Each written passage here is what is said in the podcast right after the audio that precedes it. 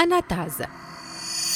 Mon nom dérive du mot grec anatasis qui signifie extension en référence à l'axe horizontal et étiré de mes cristaux. J'ai été décrit pour la première fois en 1801 et je fais partie des oxydes de titane qui se divisent en trois variétés l'anatase, la brochite et le rutile. En général, nous avons pratiquement la même composition chimique, mais je suis moins répandue et je prends forme sous l'effet d'une température plus basse que celle requise par le rutile.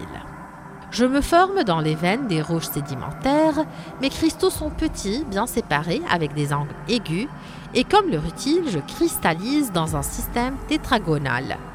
Ma couleur est souvent grise ou bleu foncé avec un éclat métallique. Je n'ai pas d'utilisation particulière, mais je suis très attrayant pour les collectionneurs de minéraux. On me trouve en France, en Norvège et en Suède, d'où proviennent mes plus beaux cristaux.